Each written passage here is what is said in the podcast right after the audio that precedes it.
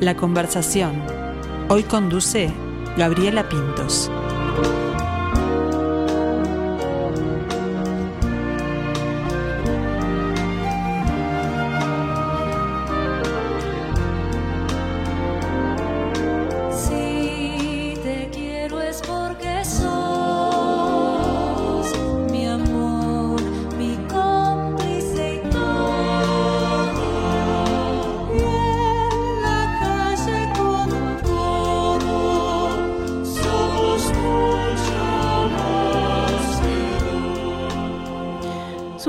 Tienen algo que ver con la cotidianidad que vivimos y con los que nos podemos sentir fácilmente identificados.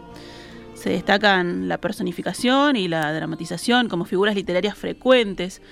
Cultivó la poesía, la narrativa, el ensayo, la crítica, el humor y también el teatro. Hablamos de la pluma y de la obra de Mario Benedetti, que es parte de todos nosotros, los uruguayos, para su centenario, una creadora que es muy inquieta, muy activa, empezó a, trabajar y armar una obra homenaje al poeta. La autora hizo una selección personal de la obra de Mario Benedetti con musicalización que se convirtió en una obra que se llama Benedetti en cabaret. Hoy conversamos con la actriz, directora, dramaturga, docente, jurado de carnaval y tantas cosas más. Raquel Diana, buen mediodía, un placer tenerte aquí Raquel. Un placer para mí.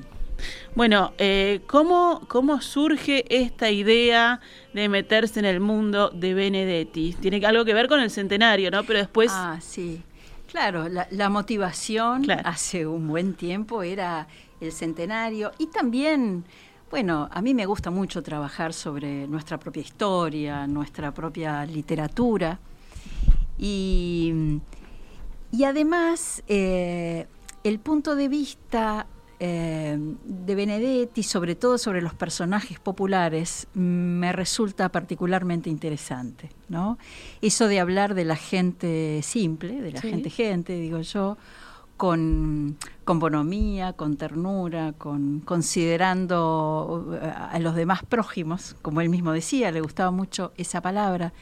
Y bueno, y eso no es tan fácil de encontrar en la literatura nacional, incluso en nuestro teatro, ¿no? Eh, y bueno, en algún momento de la obra lo cuento, cuando yo era chica y quería hacer teatro, siempre quise hacer teatro, quién sabe por qué, en la biblioteca de mi casa no había monólogos. ¿no? Entonces yo buscaba cuentos que tuvieran personajes que, que pudiera este, hacer. Interpretar ahí, sí. Y en la literatura de Benedetti hay muchos, muchos este, personajes, unos monólogos exteriores, decía él, Supongo que decía monólogos exteriores, le decía con, humor, ¿no? Para diferenciarlo de los monólogos interiores, que son un poco más así como importantes o serios. Eh, y bueno, ahí estaban algunos personajes que ahora en, esta obra eh, los voy a hacer, que, que, bueno, que me acompañaron siempre, ¿no? Y este, y bueno, y es un personaje que está en nuestra vida todos los días, ¿no? Porque desde un asteroide que se llama Mario Benedetti, a iniciativa de unos niños, a esa cosa de que todos los días se lo cita, alguien lo cita, ¿no? Y si Benedetti no tiene una frase que corresponde a las circunstancias, inventamos la frase y se la atribuimos. Eso es muy gracioso. Claro, Benedetti tiene una frase para todo, la para todo. Y, no, viste, como hay un famoso poema que la gente cita, que no es de Benedetti, pero bueno, está en nuestra vida, ¿no? Si alguien le a cualquiera que le preguntemos eh, sobre la literatura uruguaya, eh, Mario Benedetti aparece en primera instancia, ¿no? Y además ese modo de la poesía con palabra sencilla es también una puerta de entrada a toda la poesía que para mí es este, invalorable, ¿no? Bueno, para mí, para todos, ¿no? Es un autor que, que bueno, que la, eh, gente joven, incluso los niños leen y pueden este, a partir de esa lectura Claro, te lo hace fácil, llevadero, ¿no? te, te, llama. Sí, sí, está como colocado en, un punto de vista que es interesante eh, para la gente, gente. Bueno, este, eh, él tuvo, él pagó la edición de sus primeros siete libros de poesía porque bueno, esa dificultad de vender los libros de poesía que sigue existiendo en el día de hoy.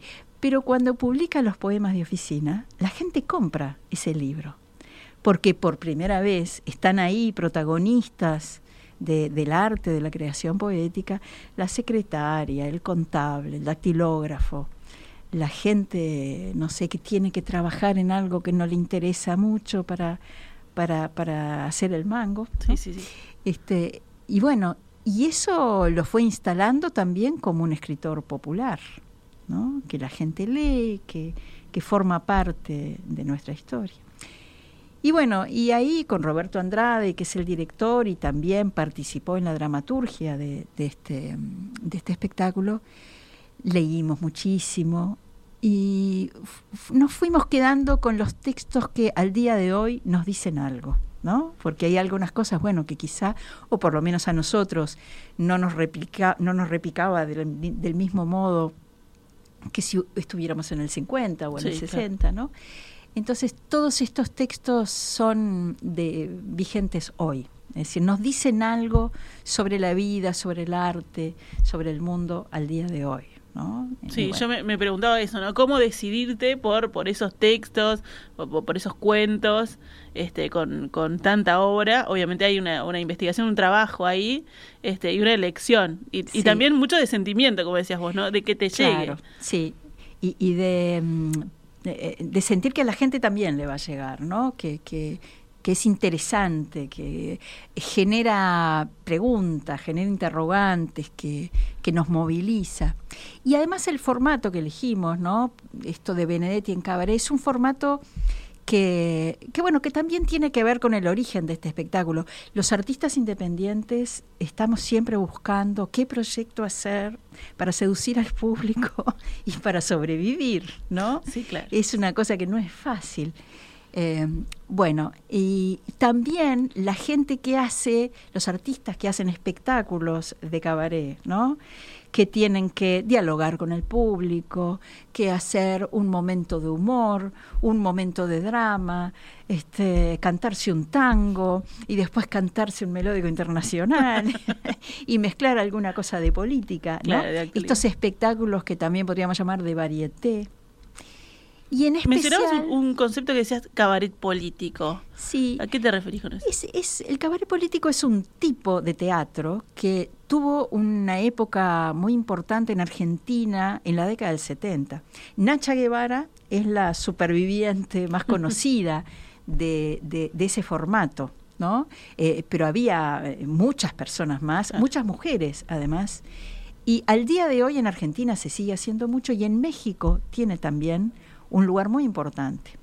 Eh, siempre vinculado a esto también, ¿no? Un, alguien, una actriz, un actor que está solo en escena y que hace de todo. un poco canta, un poco eh, eh, títeres, todas las habilidades posibles. También reivindicando, reivindicando, este, disfrutando y compartiendo esta, la magia del teatro, ¿no? Este, que, que también, em, bueno, este, en, los últimos años eh, estamos todos volcados, ya incluida también, a un tipo de creación eh, donde la frontera público-espectador es una frontera lábil, eh, y donde quizá el arte este de hacer de todo un poco no está tan vigente. Pero nosotros, Roberto y yo, que fuimos este, de unas generaciones de la EMAD, este, de la Escuela Multidisciplinaria de Arte Dramático. Claro, formados también en esa... Claro, y que teníamos unos maestros que, que, bueno, que estaban en esta sintonía. Y bueno, y también, yo qué sé, mis amores de, de, la adolescencia, ¿no? Yo quería este, esto, me gustaba mucho. En la televisión había muchísimo de esto también, ¿no? De mujeres que cantaban eh, eh, con una butaca alta, ¿no? Eh, de humoristas que... Bueno, y esta cosa de, de los personajes vivos, del el teatro mm, como una pequeña magia, que no está mintiendo, no está diciendo, ah, esto, esta ficción ocurre, sino que, no, estoy acá esta noche con ustedes. Y, no estoy viviendo con ustedes, ustedes conmigo acá. Y bueno, y me parece mm, este, esto de que el público asista a la transformación de un artista es, es bien lindo, ¿no? Es desafiante, es peligroso, ¿no? Es bien peligroso, pero es lindo para compartir además un, este, un buen humor, aún en los temas dramáticos, ¿no? Porque hay algunos momentos dramáticos, este, bueno, es como, eh, eh, no sé, compartir, ¿no? En la pandemia nos mostró claramente cómo el teatro es compartir. Es una ceremonia que ocurre en un, en un aquí y ahora, y eso solo, solo lo tiene el teatro, ¿no? no hay otra expresión artística que tenga esa posibilidad. Entonces, claro, e, este espectáculo lo íbamos a estrenar en el 2020 eh, y cambió, cambió, la agenda, Sí, y las necesidades, este, esta necesidad del encuentro es, es enorme. Y bueno, y este tiempo que esperamos también nos sirvió para rever los textos, para ver qué era lo que eh, lo más interesante para el día de hoy. Y este, y bueno, vamos a ver. Así que le, pusieron mucho trabajo, este, mucho cuerpo y alma a eso. ¿Cómo, cómo fue la preparación, los ensayos, este, de, de todo eso que decís, ¿no? En, en tu persona, que hay que cantar, que hay que actuar, que hasta títeres hay, este, que es desgastante, arriesgado, como decías recién, eh, pero que bueno, que estás con todas las ganas, porque además también es, es como el hijito, que estuviste en toda la gestión y ahora viene un momento importante ahí, presentación frente al público. Pero es este placentero, ¿no? La gente que, que ha hecho teatro siente, ¿no? Hay una canción, que no, no es una canción muy linda, de Caetano Veloso, eh, que dice que el teatro es la mejor droga, porque es barata, no deja secuelas eh, y te hace sentir realmente en otro mundo maravilloso, ¿no? Así que este y sí, la, lo que se siente en el escenario, lo que se siente el cuando es arte, ¿no? No cuando es eh, meramente exhibición. Acá estoy yo, mírenme a mí. Este, no, este, bueno, capaz que algunas personas sí, yo no me considero tan interesante como para que nadie venga a ver a mí. Pero sí estoy haciendo esto eh, y lo regalo, lo comparto. Eh, esa, ese, mm, ese lugar de, estar con, otros y otras, ¿no? que es absolutamente encantador. Y bueno, y todos los nervios, lo peor del teatro es el antes, ¿no? el, antes del estreno. o el cuestionamiento. el antes de empezar cada función. ¿No? Porque es ahí atrás de las patas de mucho nervio. Sí, sí, sí. Goethe decía, eh, eh, el escenario es una cuerda floja. Hay que tener coraje para subirse y transitarlo sin caerse, ¿no? Pero bueno, también esa emoción es este forma parte de este oficio que es este bueno, por lo menos para mí muy muy interesante. ¿no? Bueno, si no tuvieras adrenalina sería como una oficina de las de Benedetti, ahí medio gris, medio aburrido, ¿no? Tecleando, pero... Y bueno, y ensayamos eh, por Zoom, ensayamos en, el, en la casa de, de, Roberto, ensayé en el campo abajo de un tala. Ah, mira. Eh, lo, lo, que pudimos, ¿no? Bueno, hasta que ahora, bueno, por suerte el INAE nos, nos presta uno de sus salones, podemos ensayar allí y ya vamos a, ir al Solís con un equipo que, claro, es un equipo técnico fabuloso. Es un Dream Team el que tiene Raquel ahí, que la acompaña. Porque decíamos, está sola en el escenario, pero tiene todo el respaldo y el trabajo de, un gran equipo. Contales a, los oyentes a ver quién te acompaña. Nelson Mancebo en el vestuario. Que te puso unos tacos altos. Ah, sí, bueno. Pero mira, este es un hombre tan importante en, mi vida, ¿no? Porque las veces que he trabajado con él, realmente eh, él te transporta a un lugar fabuloso, ¿no? Como, como persona que porta su vestuario. Y también es una persona muy importante para Montevideo. Él ha trabajado este, en lo que fue en algún momento el espectáculo de las reinas, este, y transformó eso en algo maravilloso, ha estado en lo que tiene que ver con la estética de la ciudad y en el espíritu del Uruguay. Es un hombre muy, muy de las personas más importantes, pienso yo, de la, de la cultura, nacional, Nelson. Está Gerardo Bugarín en la escenografía, bueno, un hombre también destacadísimo, docente de la EMAD, brillante. Fernando Cóndor en la dirección musical. Eh, dos pianistas de lujo, Hugo Fatoruso, nada menos. Qué vergüenza me dio ir a la casa de Fatoruso y ensayar con él. Eh, pero atesoro esos ensayos como eh, un privilegio, ¿no? Un privilegio un honor haber estado un rato ensayando con él y que él esté. Horacio Di también, que hace un par de canciones, también acompañándome. Es decir, no, Daniela Marota, que me ha ayudado en, algunas cosas del movimiento escénico, y bueno, Roberto Andrade, el Chicho, este, que es este realmente un, hombre de una inteligencia, una solidez conceptual y artística, una integridad, una y una imaginación realmente portentosa. Ha sido para mí un, lujo todo esto. Bueno, ¿y cómo fue la, convocatoria de esos, este, de esos profesionales con tanta trayectoria? Porque ustedes comenzaron ahí, el, germinaron la idea y después fueron en busca de la música, como decías vos, tipo, nada chiquito, ¿no? Fueron con, con Di con Fatoruso y, me imagino que, se prendieron enseguida en el proyecto. Esas decisiones fueron todas de Roberto que e, es un poco el trabajo del director, sí. ¿no? También. Eh, armar equipo. Sí, armar equipo. Como el DT. Sí, eso es un trabajo del director y bueno, cuando el director lo hace bien es, es, fabuloso, ¿no? Este, ahí no tengo ningún mérito, fue todo él. Sí, sí. Y ahora que hablaba del DT, me acordé que uno de los cuentos es el puntero izquierdo, ¿no? Ah, uno de los textos que eligieron. y ahí entra eh, un títere. Un títere, un títere que hizo Tamara Couto, lo realizó y además hizo el coaching. Este, es una palabra que, bueno, mm, pero no sé cuál sería la otra. Como el este, entrenamiento ahí, ¿no? Sí, porque es desde, bueno, desde el sincro, es decir, que la boca se mueva de forma que parezca que el, individuo está hablando. a, bueno, el humor, la, e, es todo un mundo aparte, ¿no? Para mí absolutamente nuevo. Qué trabajo, este, qué, qué Quedó realmente, me colapsa el cerebro. Pero bueno, una vez que es, mágico, ¿no? Porque una vez que el títere tiene vida, es como que te lleva a él. Es increíble, ¿no? Y después eh, te da no sé qué guardarlo en el bolso. Porque... claro. y, A mi compañero ahí. Eh, realmente un... Y bueno, es un cuento bien interesante, un cuento muy famoso, un cuento eh, que tiene versiones en todo el mundo, ¿no? Yo he visto en, eh, cómo lo leen.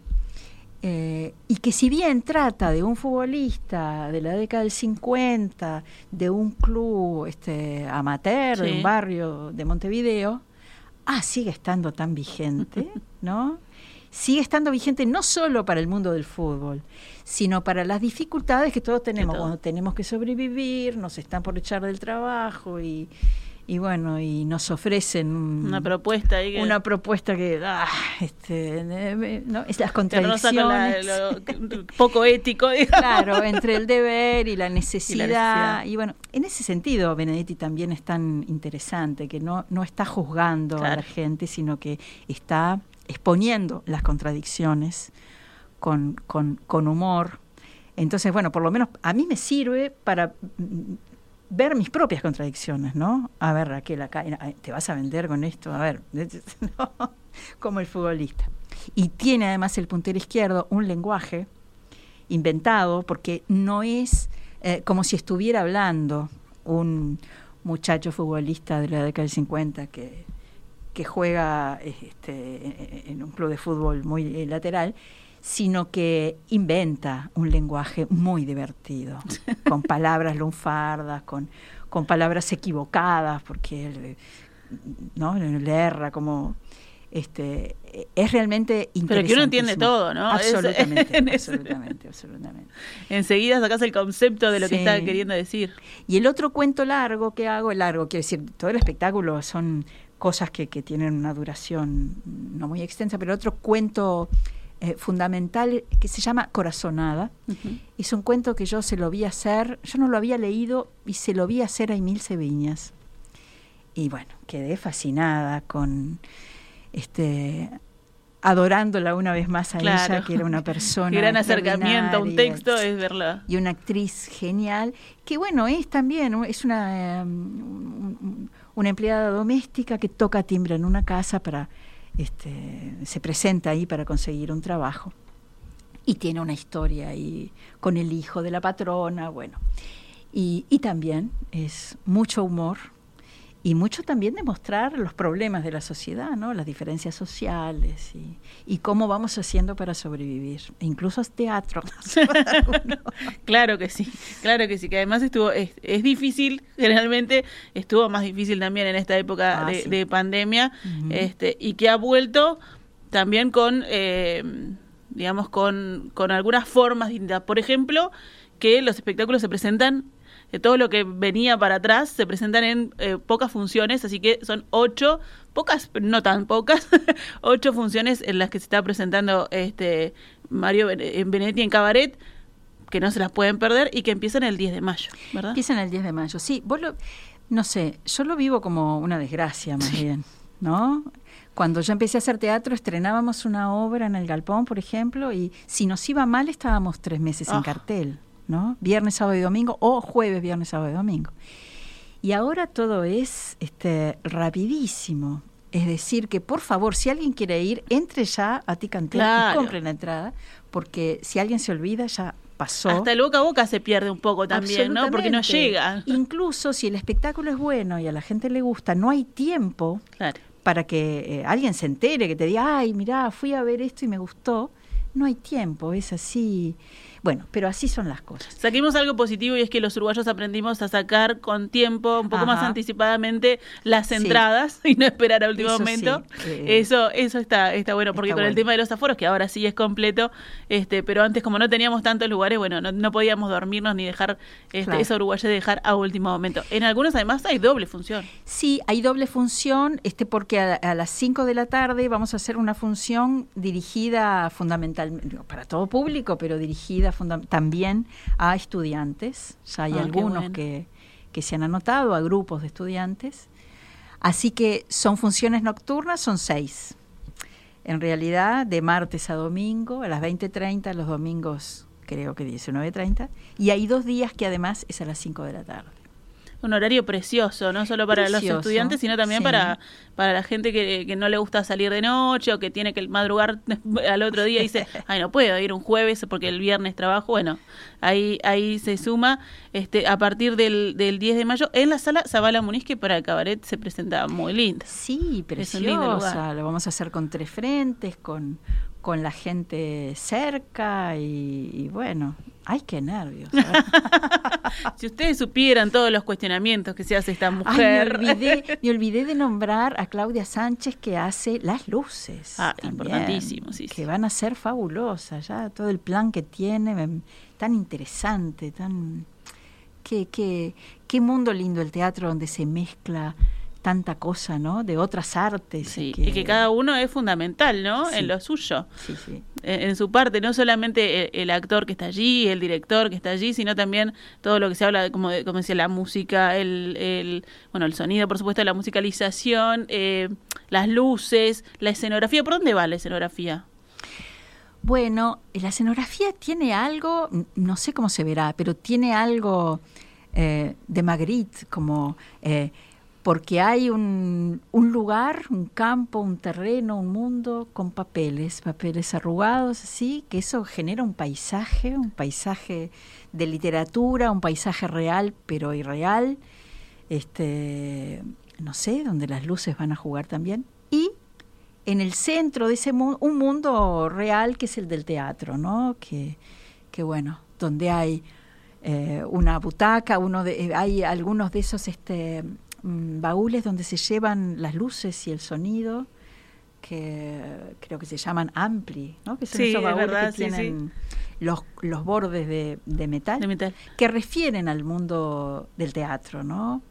Eh, y quizás alguna butaca alta, este, porque bueno, es eso, la irrealidad y la realidad, lo concreto y lo abstracto, eh, los, los, actores, las actrices conectados a un mundo mágico y maravilloso y a la necesidad de sobrevivir también y, de, y de encontrarse con el público, ¿no? Todo eso, que es un poco Benedetti, ¿no? Claro. Eh, no sé, es este... Eh, la, la, belleza, lo, lo, más elevado del arte y al mismo tiempo lo prosaico, la, la vida diaria, la pequeña cosa, ¿no? Lo cotidiano y la belleza también de esas cosas cotidianas, mm. que, que, hay que, que hay que encontrarlas, no hay que perderlas, mejor dicho. No, y es más, este, y me parece también uno de los valores del, de Benedetti y también uno de los valores de las personas que hacemos teatro, que es siempre hay una belleza posible aún en, en, una situación en la que no estás bien, en la que, bueno, hay alguna forma de encontrar un chiste o encontrar un poema, una linda palabra o, algo simple. Usted sabe que puede contar conmigo, ¿no? Exactamente. Raquel, bueno, un placer tenerte este mediodía aquí. Benedetti en Cabaret, ya lo saben, ocho funciones a partir del, del 10 de mayo hay unas que son, que son dobles, es el 12 y el 13, ¿no? Que son dobles. Eh, Ticantel entran ya, en la Zabala Muniz también pueden ir hasta el Teatro Solís y sacarlo en la boletería, la vieja usanza. Se puede hacer, ¿por qué no? Bueno, un gusto y mucho éxito y, y ojalá podamos tener más funciones de Benedetti en Cabaret próximamente. Bueno, ojalá. Muchísimas gracias. ¿eh?